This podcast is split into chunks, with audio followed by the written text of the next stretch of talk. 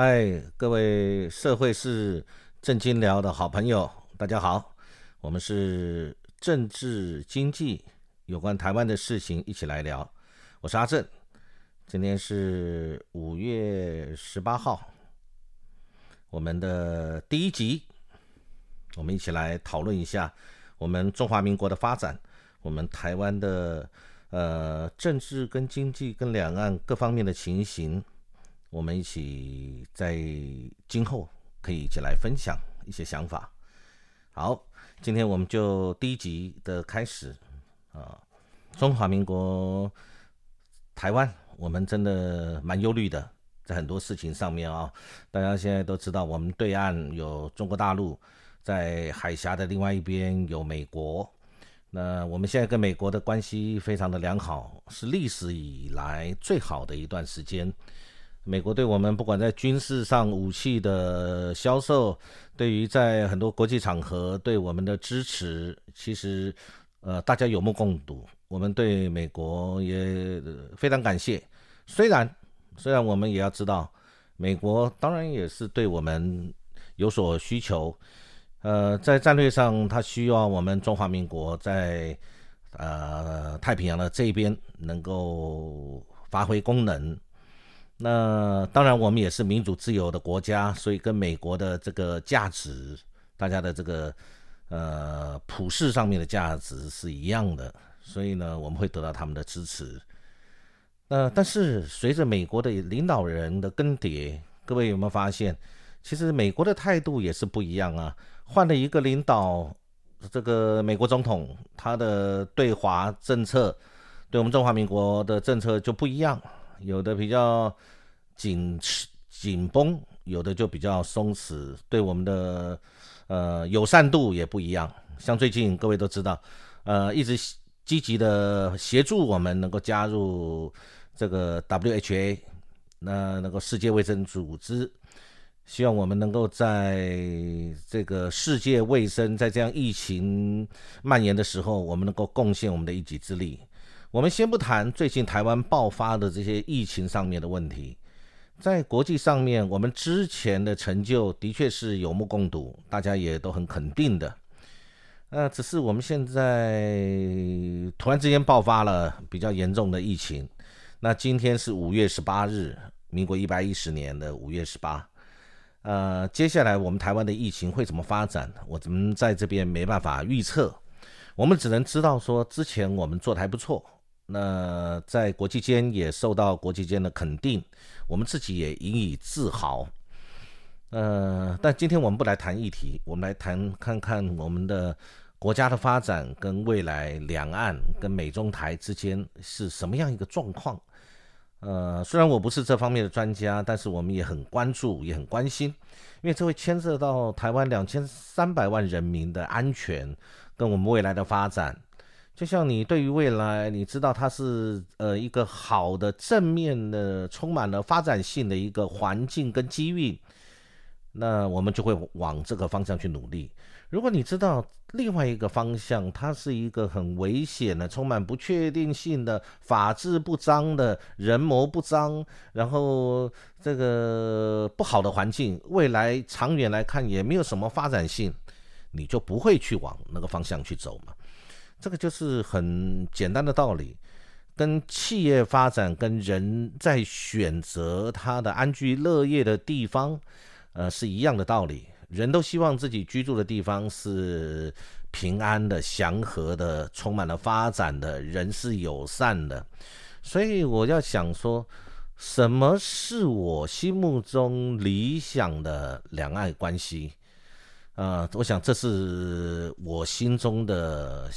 这个悬念，我认为这个应该被拿出来好好的讨论，然后大家一起来思考。对，我们就支持；不对，我们就反对。有争议，大家用事实、用道理、用数据来摊在阳光下，大家一起来检验。呃，而不是凭着少数人的个人的想法或者好恶，就去决定了大多数人民未来的。呃，希望或者未来的可能性啊，呃，我们先来谈这一这一阵子，我们看了一些媒体，还有很多的学者谈了一下现在我们啊两岸的关系。呃，我看到有一篇文章，我特别对他注意，他讲到了几个美国方面的，不管是学者、智库或者是官方。他们的领导人对于这个我们两岸的一个情形，或者中美或者美中台之间的关系，他们都做了一些分析。呃，我看了以后是很有感觉。呃，我跟大家分享一下，其中一个是讲说是季星吉，各位就知道季星吉从以前影响世界局势，曾经干过国务卿的人。那虽然现在年纪非常大了，但是他。可能心中一直有一个使命感，他对于美中关系或者美中台关系，他一直有他自己的一些想法，呃，也很关心。基辛吉最近这个媒体讲说，他警告，他的发出警告，他说中美紧张的关系一旦爆发全面冲突，恐导致人类面临世界末日。这个讲的当然，他讲的就是核战吧。啊，因为现在战争已经不是第一次世界大战或第二次世界大战那个时代的那种概念了，现在是保证毁灭。我想大家都知道，就是核弹，就是我用穷极一切的方法，我让你知道，如果我今天对你要使用核武器，我保证你一定会灭亡。但是对方也是让你知道核威慑。就是如果你敢动用，我也保证你一定会受到核子武器的攻击，而且生灵涂炭，呃，世界末日，大家毁于一旦。所以现在反而是有核武的国家都非常的谨慎，也有相关的公约。那中美紧张的关系一旦全面冲突，当有一个红线被越过的时候，或者当有一个。决策或者一个呃一个流程里面突然触发了一个对方认为不可侵犯的地方的时候，有没有可能爆发这种不可逆的核子战争？我觉得当然是有可能，因为你只要有核子武器握在手上，你当然有能力可以使用它，只是你要不要使用，什么时候使用，对谁使用，就是这个问题而已。所以季星期讲这个，当然这是一定是有可能的，只是这可能性高低而已。再来，大家最近在媒体上都看到了很很惊悚的，然后大家都呃广传周知的，就是英国的《经济学人》用台湾作为封面故事，说台湾是全球最危险的地方。人就这样，当我们。突然接收到一个事件，尤其是一个比较负面或危险，或者你认为是紧急的事件的时候，你会突然之间整个人的肾上腺素激发起来，你会很谨慎。但是当你每天都在接触这些事情的时候，你会发现，哎，你没有什么感觉了，嗯，觉得。他是空讲，这个事情不一定会发生在你我的身边，好像很虚幻，那是一种科幻小说里面或者隔我们很远地球另外一端的一个地方发生的事情，跟我们毫无关系。那我想哈，这个英国经济学人会这样讲，一定有他的道理。那这道理以后我们可以慢慢来谈。那再来要讲一个重要的人呢，就是美国的国国防部长啊，奥斯汀。他对于台海的形势表示，在可能的情况下，防止冲突远比参战更为重要。他这个防止冲突比参战更为重要，他讲的是哪边？不可能是美国跟加拿大或者美国跟中南美洲嘛？他讲的就是台海，讲就台海。因为冲突如果发生了，那只剩一个问题了：美国要管还是不要管？如果台海之间发生战争，那。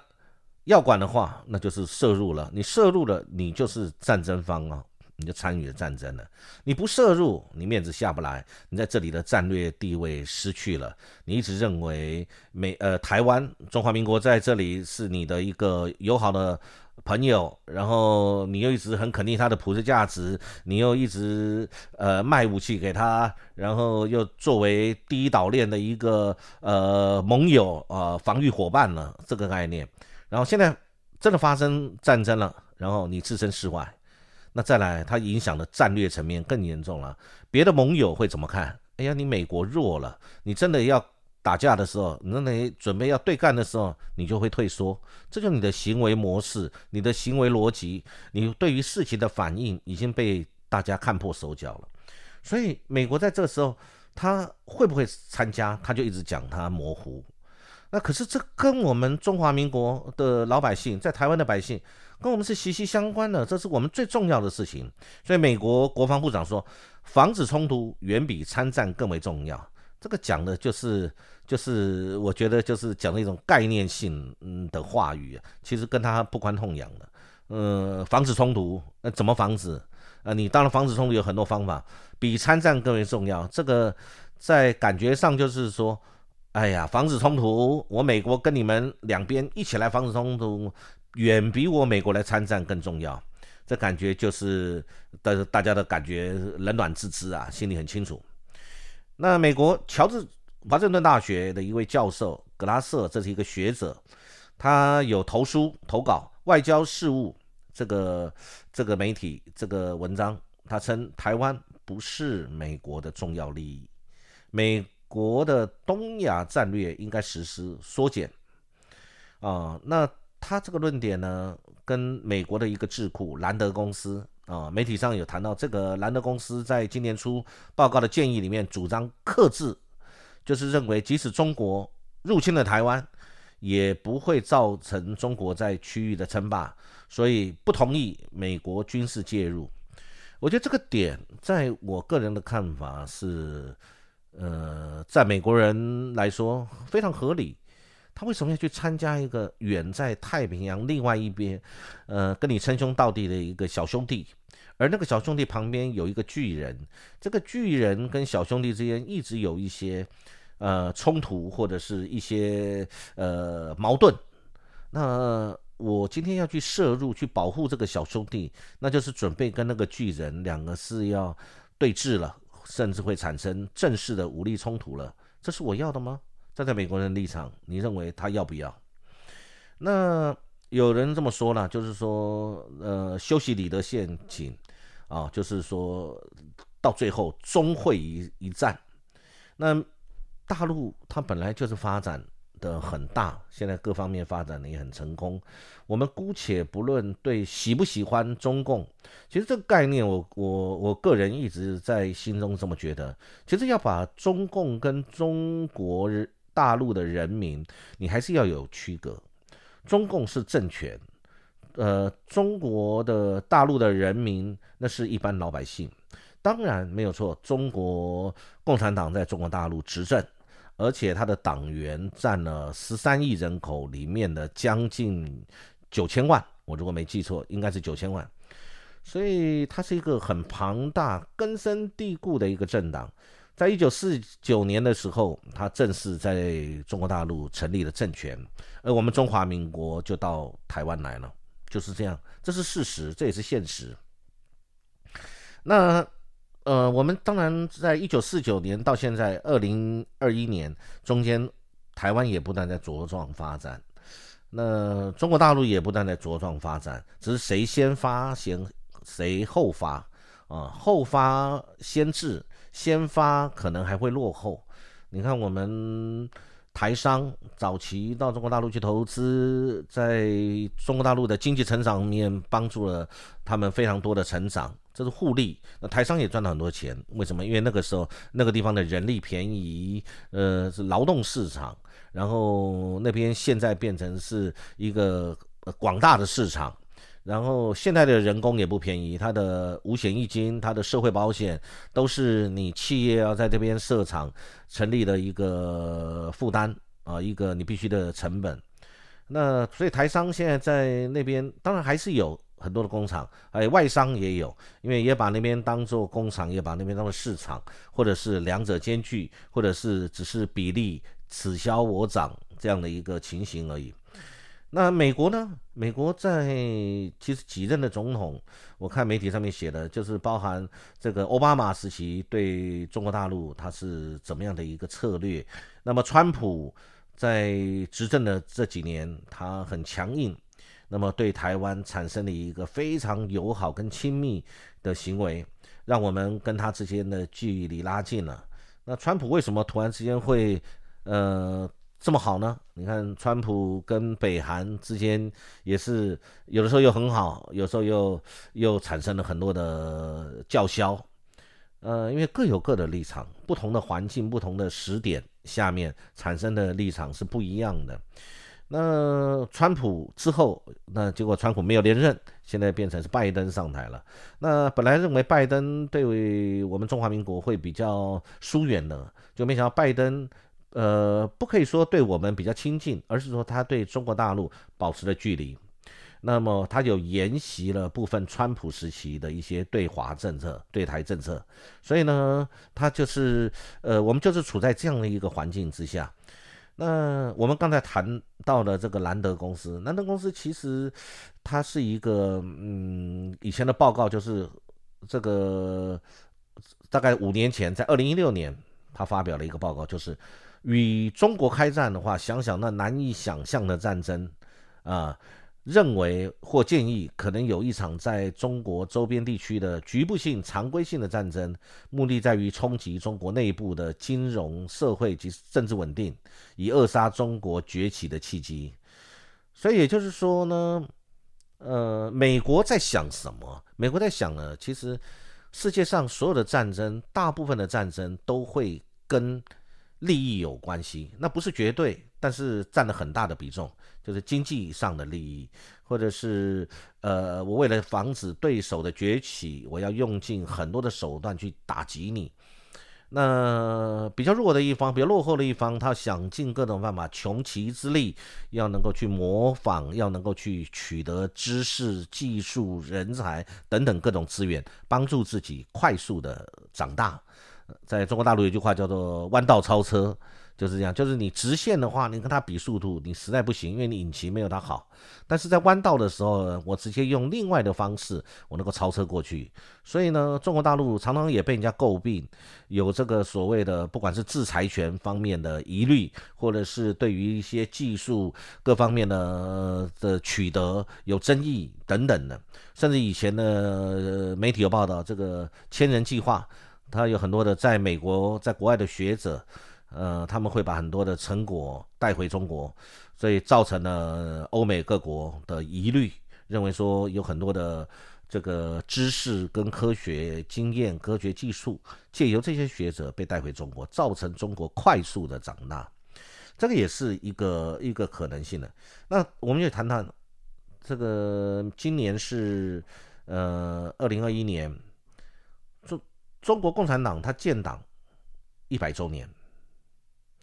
那明年二零二二年，中国共产党它举行二十大，二十大，那这个都有一种所谓的数字迷失了。有人说什么中共建党一百周年的时候，那么一定要拿下台湾等等，也有人这么说。有人说那个一九四九那个中共建政，那所以二零四九前。一定要拿下台湾等等，不管什么叫拿下台湾，或者是如何拿下，是焦土政策，或者是一个呃飞弹攻击，还是用一个经济，还是用包围，还是封锁等等，这个我们不管。那反正就是有有此一说。那么我们不论是不是会有这样结局，那当然绝不是我们希望乐见的。那但是我们希望两岸无论如何走，一定是一个和平。的方式是两岸的人民都可以接受的，不论你喜不喜欢。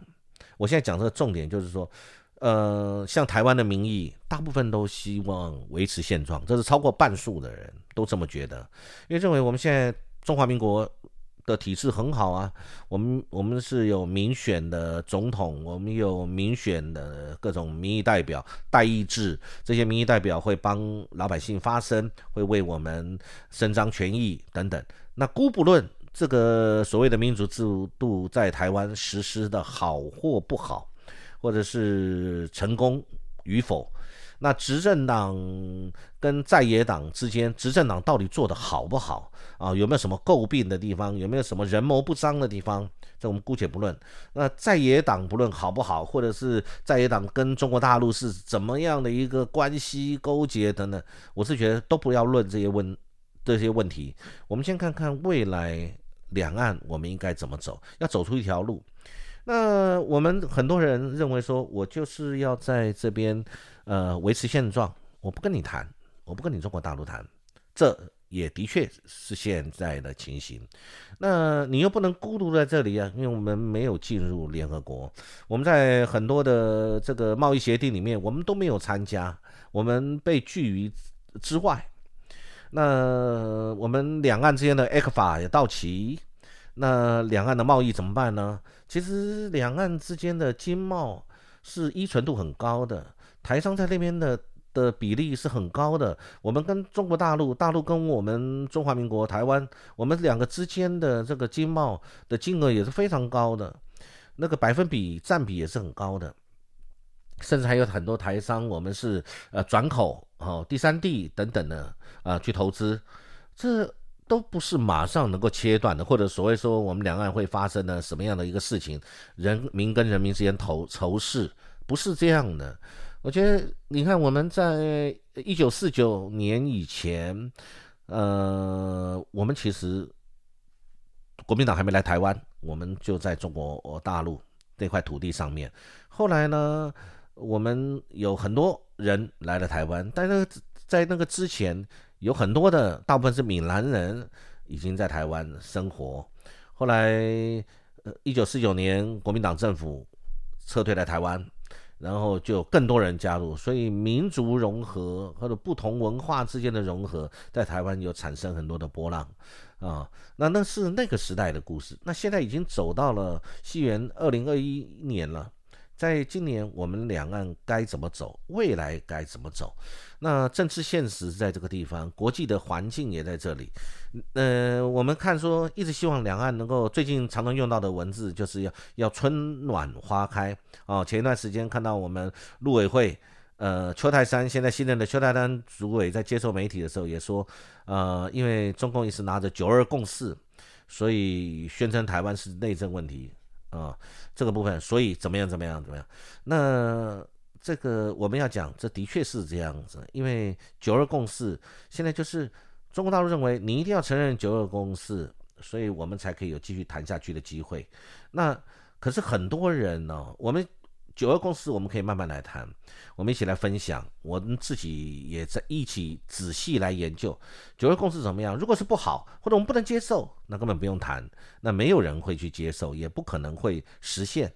那九二共识有没有可能呢？未来会产生变化，或者是怎么样，大家都可以接受的版本？不论是不是九二共识，讲的就是两岸之间是可以怎么样的一个模式的相处，然后是彼此可以接受的，然后我们不需要产生战争，台湾老百姓也不需要生活在。呃，战争的这种阴影之下，每天听到共军共共机又来绕台，然后到我们台湾的西南角，又在那边派了几架越过中线，呃，到我们的防空识别区等等等等。我们不要去担心这个事情，其实我们现在都一直被这个事情在压抑着。那民间民间的关系也不好。早年其实两岸因为有民间的经贸文化交流，我觉得那个时候两岸彼此民间的力量很重要，因为民间的力量会带动了政府的政策、政府的做法、政府的态度。当民间都产生很多对于对岸，不论是中国大陆的民间对台湾同胞，或台湾同胞对中国大陆的同胞，当民间跟民间产生一些。呃，不是很友善的这种感觉的时候，情感就破坏了，两岸之间要谈的关系就显得比较复杂了。这个我们有很多困难就会产生。那在现在中国大陆跟美国就是在竞争嘛，所以台湾的空间就是受到挤压，变得我们大家每天在媒体都看到了，我们要选边站。而事实我们也的确是需要选边站，那只是我们现在选的是美国这边，啊，亲美远中，呃，但是我们又没有跟远的那边保持好一个良好的态度。我觉得有时候我们的媒体，或者是不晓得是，或者是网络上的网军，或者是呃各种的这种声音，在对岸发生疫情很严重的时候，我们极尽不友善的言语态度啊，没有一点同情心。有些什么呃方舱医院那时候刚刚武汉有这个疫情爆发的时候。他们所做的任何事情，都很容易被某些特定的人士拿来作为呃讥笑、讥讽的一个对象。其实看了我们很忧心呢，因为这样子很快很快，这个因为人跟人就是这样互相的感受，对方一定感觉得到我们对他的不友善，跟这种呃似乎是有一种呃没有很友好的一些言语跟动作。那对方怎么会用好的态度来回应你呢？那我们就要分为政府跟民间。当民间都感觉到不友善的时候，政府他要不要表示他的态度？他必须要表示的。那民间都很反台，呃，或者是台湾的民间都很反中的时候，政府就要反映他的态度了。那这个部分就牵涉到一个国际局势跟这个国际的现实。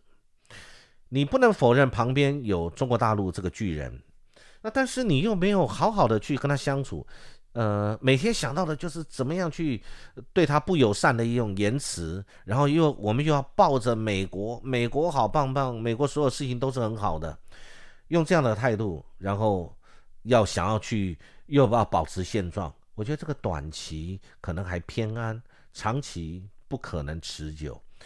那我想大多数的国人也是其。望，呃，像我们的陆委会，这是对中国大陆的呃专责单位，希望陆委会你能够站在国家利益的立场来尽力，这是应该的啊，因为陆委会就是政府的一个部门嘛，专职专司对中国大陆的任何的事项，那它下面有一个事务性的机构海基会。对口中国大陆对岸的海协会，只是海基海协协已经很久互相没有联络了，就好像两个朋友之间，呃，我的联络人跟你的联络人，大家窗口关闭了，谁也不理谁。我发传真给你，传简讯给你，你也不回，然后你回应我，我也不理你，那怎么可能会交朋友？那就是已经明显的一个彼此存在的一个很大的问题。那我在想啊，国际情势本来就是复杂多变，两岸关系。会影响到我们台湾民众的生命财产的安全。各位，你会看到我刚才讲这个话是，这个两岸的关系会影响到我们台湾的生命财产安全。基本上它不会影响到大陆人民的财产跟安全。为什么？因为两边的实力悬殊。那我们现在两岸交流，我们刚讲到民间。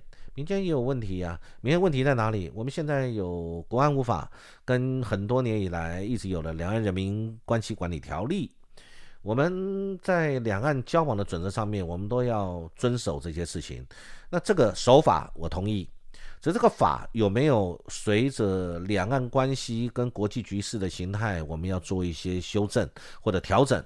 那我觉得这也是值得检讨，而且必须立即快速检讨的。那还有一个东西，就态度，法是放在这边，它就是冰冷的规定。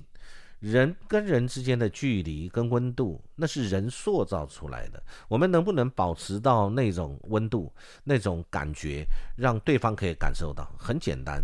就跟朋友之间相处，我对你有敌意，其实我不用讲话，你就感觉得到。从我的一个眼神，从我平常跟你的互动的熟络度，我对你的一个态度，你就感觉得到。再来呢，我又虽然我们两个是邻居，而且就坐在隔壁，可是呢，我一直就是不理你，而且常常嘲笑你，然后也不想跟你往来，然后也不想跟你保持良好的关系。那可是你一直认为我我跟你是一体的。这就矛盾就出来了，那我们就远远的要去报的一个很遥远的一个地方，呃，另外一个呃国家，然后希望他们可以在我们这边发生冲突的时候，你可以远远的赶快跑来这个支持我，而且可以参战。啊，我觉得这个想法真的是比较天真。呃，我们要维持自己中华民国的主权跟我们自己的尊严，这是绝对必须放在第一位的。那不管是九二共识，还是统，还是独，我觉得不在。今天我们讨论的范围，以后我觉得有机会可以跟大家来分享，我们一起来讨论看看到底什么是对我们最好的。那论之以理，说之以情，以数据跟分析，我们大家来说话。我觉得这是我希望。可以来分享有关现在我们中华民国国家的发展，跟未来两岸关系我们如何存续，以及如何在这边可以保守保护我们的人民活得又安全又好，有长治久安的发展啊！我觉得这是我们的目标，也是我们心中衷心所愿啊！这是今天第一集跟大家分享一些想法啊，很高兴有这个机会啊！祝各位有个美好愉快的一天，期待我们很快可以再来分享。好，谢谢各位。